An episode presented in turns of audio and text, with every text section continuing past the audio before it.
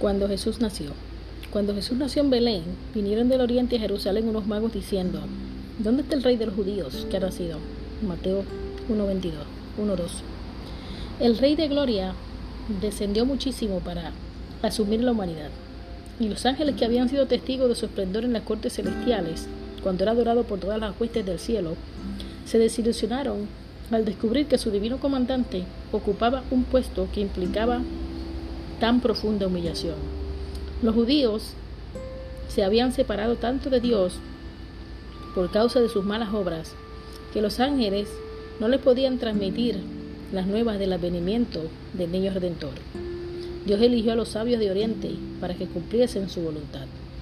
La aparición desusada de una estrella grande y brillante que nunca habían visto y que aparecía como una señal en los cielos trajo su atención.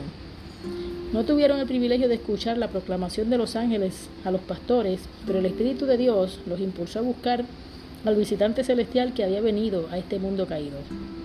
Los sabios enderezaron su rumbo en la dirección en que la estrella parecía conducirlos. Y al acercarse a la ciudad de Jerusalén, la estrella se envolvió en tinieblas y no los guió más.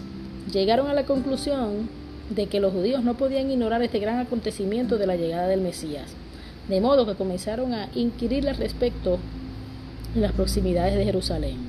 Los sabios se sorprendieron al verificar que no había un interés especial con respecto al tema de la venida del Mesías. Cuando abandonaron Jerusalén ya no abrigaban tanta confianza y esperanza como cuando llegaron. Se maravillaban de que los judíos no tuvieran interés ni manifestaran gozo frente a la perspectiva del gran acontecimiento de la venida de Cristo. La iglesia de nuestros tiempos está buscando la grandeza mundana y están tan poco dispuestos a ver la luz de las profecías y a recibir la evidencia de su cumplimiento, que muestran que Cristo muy pronto vendrá.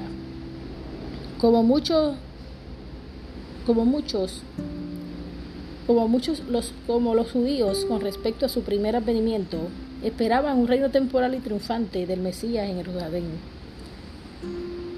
Los profesos cristianos de nuestra época esperan prosperidad temporal de la iglesia, manifestada en la conversión del mundo y el gozo del milenio temporal.